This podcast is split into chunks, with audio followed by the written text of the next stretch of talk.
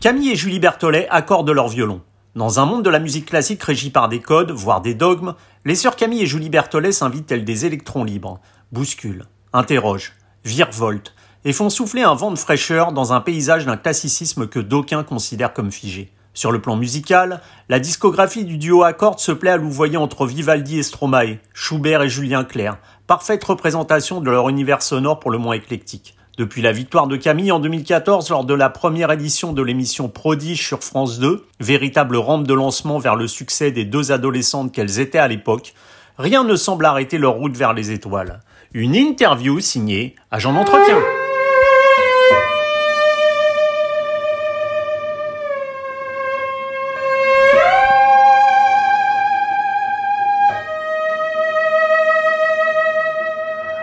Camille et Julie Berthollet, bonjour.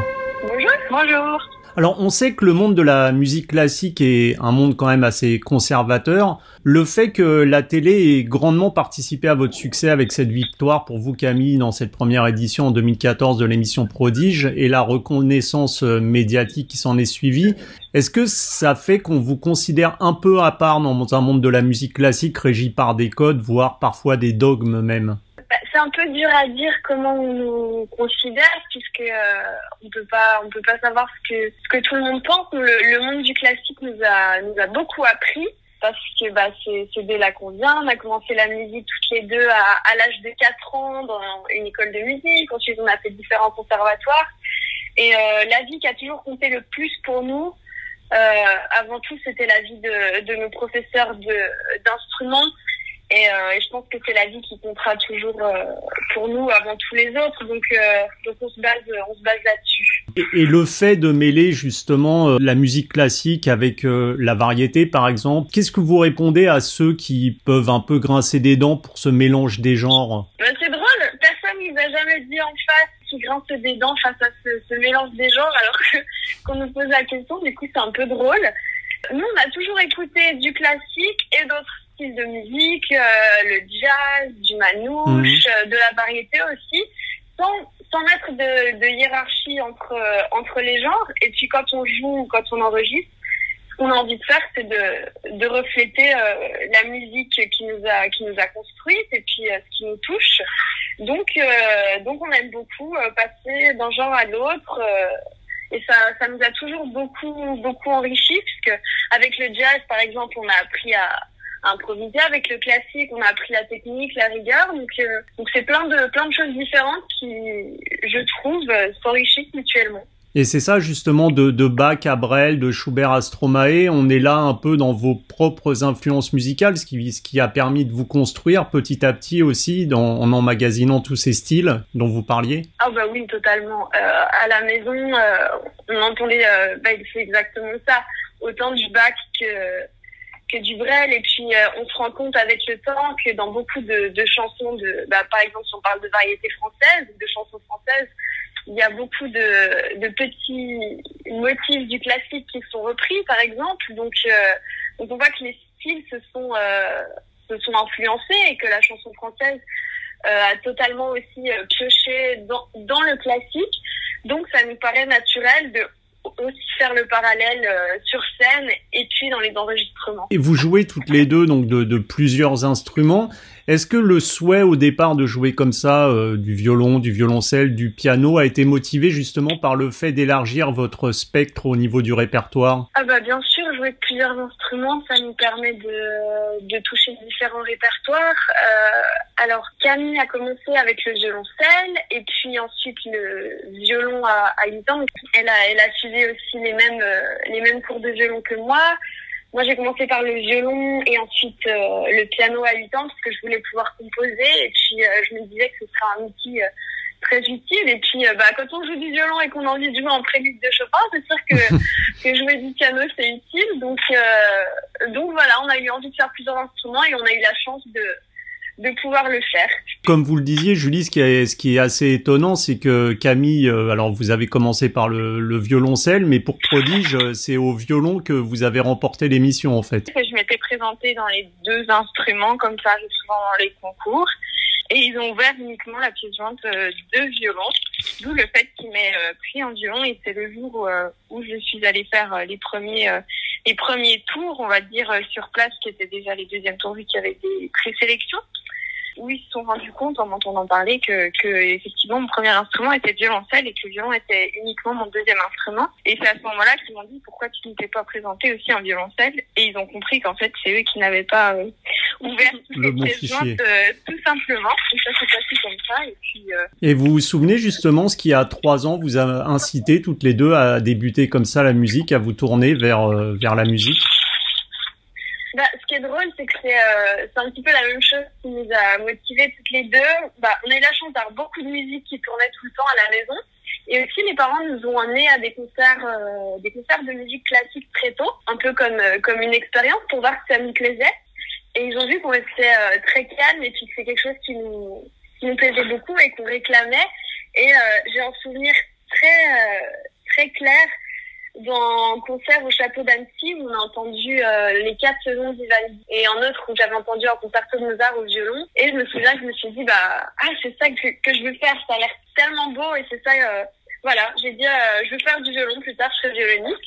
Et j'ai pas changé d'avis. Camille a, a suivi peu de temps après avec euh, avec le violoncelle. Elle a flashé sur la section violoncelle. Elle a dit qu'elle voulait faire du violoncelle et ensuite du violon. Et, et c'est ce qu'on a fait finalement Vous parliez euh, de ce, souvenir au château d'Annecy pour les quatre saisons de, de Vivaldi, où vous étiez euh, quasiment, comme vous le mentionniez, euh, parmi les, seuls enfants. Est-ce que c'est de ce constat que ça, qui vous a donné un peu cette volonté d'ouvrir la musique classique à toutes les, générations? Oui, entre autres, bien sûr, parce que euh, on a toujours envie de, partager ce qu'on aime et ce qui nous fait vibrer avec les autres personnes de notre génération, mais aussi de toutes les générations. Donc, comme le- la musique euh, en général et la musique classique en particulier, ce sont les choses qui nous font le plus euh, vib- vibrer au monde, ben, on a envie de, de les partager euh, au plus grand nombre et puis de, de les rendre accessibles. Donc, euh, c'est ce qu'on essaye de faire avec euh, nos albums, nos concerts, c'est partager ce, cet amour de la musique euh, en espérant qu'il perdure le plus longtemps possible. Et, et sans rentrer dans des considérations alors là freudiennes ou psychologiques, le fait d'être présenté euh, généralement comme les sœurs euh, Berthollet, d'être considéré un peu à deux comme une entité, est-ce que c'est pas trop compliqué pour s'épanouir en tant qu'individualité? Oh non, je crois que tout le monde nous a toujours considérés bien comme euh, deux personnes distantes, même si euh, de, de notre point de vue, être sœur, c'est une force, ce sont des choses qu'on comporte euh, toutes les deux, et on a des personnalités qui sont très différentes, donc... Euh, et donc, on- complémentaire on complète, ouais. Donc l'avenir musical, vous le voyez s'écrire longtemps à deux en fait. Ah bah oui, c'est sûr que, que c'est quelque chose qui nous, qui nous plairait beaucoup et puis on a encore beaucoup de projets qu'on a envie de, de réaliser à deux, donc, euh, donc on se réjouit. Et les quatre saisons de Vivaldi sont certainement, même pour les, pour les non-mélomanes, euh, parmi les œuvres les plus connues du répertoire classique. Pourquoi avoir choisi ces quatre saisons, même si c'est avec le mouvement euh, l'été que vous avez remporté euh, Prodige, je crois, Camille, et rebaptisé pour l'occasion nos quatre saisons, plutôt que de vous diriger vers des pièces peut-être moins connues du répertoire afin justement de, de faire découvrir autre chose à votre large public Et ben c'est exactement ce qu'on a essayé de faire, c'est d'apporter ces, ces deux côtés-là. Que si on regarde la deuxième partie Mhm. de l'album, on a enregistré aussi le concerto pour euh, quatre violons, le concerto pour deux violons, pour violon seul, ainsi que cinq compositions. Ouais, exactement, qui sont bah, l'estro harmonico qui est beaucoup moins connu que les quatre saisons. Donc on avait envie de mettre euh, de mettre les deux à côté parce que les, les quatre saisons nous parlent autant que ces concertos. Et on a ajouté euh, cinq compositions où on s'est inspiré euh, librement de Vivaldi. Donc du coup, comme dans chaque album, on a essayé de, de mettre... Mais ça fait toujours assez naturellement parce qu'il y a des pièces qui nous parlent beaucoup, qui sont connues, d'autres qui ne le sont pas, mais on se pose à la base même pas cette question. Quand on fait un programme d'album, c'est vraiment euh, qu'est-ce qu'on a envie de jouer, qu'est-ce qu'on a envie de, de partager, sur quelle pièce on a envie de... de oui, c'est ça, de transmettre, de, de réfléchir à une nouvelle interprétation. Et, euh, et c'est tombé comme ça pour, pour cet album. Et je pense que c'est un des albums qui nous, qui nous ressemble le plus. Pour décider du répertoire auquel euh, vous choisissez de vous attaquer, alors là au point de vue discographique, est-ce qu'on est là dans une sorte de, de démocratie instinctive entre vous deux, entre le choix du cœur et puis ensuite euh, vous en discutez entre vous pour euh, arrêter un choix précis? Oh, ça se fait toujours très naturellement. On a, on a la chance d'avoir des goûts musicaux qui sont très similaires. et puis euh, et puis on aime beaucoup en, débattre et puis euh, se faire écouter mutuellement de la musique, de nouvelles choses. Donc euh, le choix du répertoire qu'on joue et qu'on enregistre, il s'est toujours fait très très naturellement. Et Vivaldi, dans, dans ces quatre saisons, c'est vraiment une musique avec cette faculté de reproduire la nature dans une sorte, on va dire, d'immédiateté du tonnerre à l'eau qui coule. Lorsque vous interprétez un texte, est-ce que vous avez besoin de vous plonger dans un monde où vous aussi vous visualisez des images afin d'être au plus près de ce qu'a souhaité véhiculer le compositeur? Bah, bien sûr, et puis c'est là que toute la richesse de l'interprétation euh, entre euh, entre dans l'affaire, puisque il y aura toujours, évidemment, on va on va décortiquer la partition, dire euh, toutes les toutes les petites annotations. Et Vivaldi en laisse beaucoup, et ça c'est une grande chance quand on interprète, parce qu'il explique vraiment ce qu'il a voulu représenter. Et puis après, il y a toutes les images mentales et musicales qu'on va se créer et qui ne seront propres euh, qu'à nous. Et c'est tout l'intérêt d'un album. Sinon, il y aurait qu'un seul album par euh, par œuvre, et, et c'est pour ça qu'il dit tellement de d'interprétation de chaque pièce et des quatre saisons en particulier. Justement, vous abordez cette interprétation. Alors, c'est un vaste débat, l'interprétation. Les professeurs du Conservatoire de Paris que j'ai pu interviewer disent justement qu'il faut euh, sacraliser le texte afin de ne pas dénaturer la pensée du compositeur. Comment vous, vous abordez le texte? Est-ce que vous en avez une approche euh, assez instinctive au départ? Pour euh, de Paris, je ne saurais pas tout à fait vous répondre parce qu'on n'y a pas étudié. Mais on a étudié avec la, méthode russe, c'est l'école russe, donc euh, Jacques Arbron et, et, euh, et, ses assistants. Avec l'école russe, ce qu'on apprend à faire, c'est apporter une grande, grande attention à chaque détail et chaque note pour après se retrouver avec une liberté euh, une liberté réelle, physique et, euh, et mentale dans l'interprétation. C'est vraiment le, le, souci du détail dans, dans toute la dimension de la musique et de la partition. Et euh, je pense que c'est quelque chose qui nous a qui nous a été très qui a été très formateur pour nous euh, en violon et qu'on peut aussi appliquer au, au, violoncelle, au piano. Donc euh, donc voilà, on se base on se base sur cette sur cette et les réseaux sociaux sur lesquels vous êtes euh, assez actifs, c'est également est-ce que c'est également à vos yeux un moyen de sensibiliser peut-être à la musique classique une génération qui de prime abord se tourne enfin moins vers ce genre musical le considérant plus destiné pour leurs parents, voire leurs grands-parents? Bah, C'est sûr que les réseaux sociaux, pour nous, c'est une forme de, de, liberté parce que ça nous permet de partager euh, une répétition, une, une mélodie, une, tout ce qu'on a envie de, partager avec le public instantanément. Et, euh, et, du coup, on aime beaucoup les utiliser pour, euh, pour cette liberté de création qui, qui nous offre. Et on se rend compte que justement, contrairement aux, idées qu'on pourrait euh, avoir peut-être de, prime abord, c'est que notre génération finalement est assez réceptive au, au classique tant qu'on lui présente avec, avec les moyens de notre temps. Et euh, c'est quelque chose qui nous touche beaucoup de voir qu'il euh, y a un véritable intérêt euh, des gens de notre âge pour pour cette musique. Le concert, bah alors même si aujourd'hui ça peut paraître un peu étrange de parler de concert en cette période compliquée depuis un an, est-ce que pour vous vous l'envisagez comme une sorte d'aboutissement? Est-ce que c'est l'émotion la plus forte que vous ressentez et le disque étant un passage presque obligé pour aller vers le concert? Ce sont deux choses totalement différentes. Euh, deux, j'allais dire deux exercices, mais même pas, ce sont deux expériences, euh, mais qui, qui nous apportent beaucoup et des choses euh, différentes. Sur scène, on va, on va apprendre à, à gérer l'instant et puis à, à, avancer dans la musique euh, coûte que coûte et a jamais de retour en arrière, alors que l'exercice du studio est, est plus en, en introspection.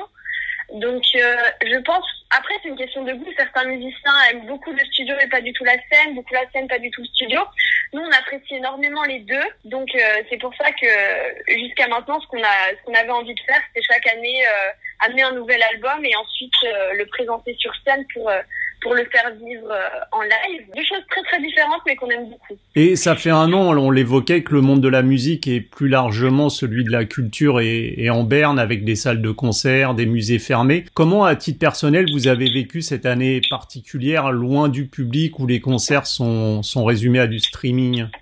Bah, je pense comme tous les musiciens et comme tous les artistes, on n'attend qu'une chose, c'est que c'est que ça reprenne parce que parce qu'on voit directement et on, ressent directement les les effets de de ce néant d'une année. C'est quelque chose qui, qui nous manque parce que c'est notre passion, mais c'est aussi notre travail et Et on attend qu'une chose, c'est de nouvelles perspectives. évidemment, on peut faire quelques petites choses en attendant comme du mmh. streaming, mais en streaming ne sera jamais, euh, ne sera jamais un concert, ne sera jamais une tournée, ne sera jamais ce qui va permettre à, à tout le, tout le monde du spectacle de, de vivre, de manger, de, bah, de survivre. Donc, euh, donc on attend comme tout le monde. Et c'est pas compliqué justement comme ça de travailler alors au quotidien parce qu'on sait que forcément concertiste, musicien, c'est des heures de travail chaque jour. C'est pas trop compliqué de travailler sans avoir de, de, de but précis, sans avoir de date de concert là pour le coup. Euh, bah, on a toujours travaillé depuis qu'on est toute petite tous les jours nos instruments, donc ça c'est quelque chose qui ne change pas vraiment. Mais voilà, il nous manque toute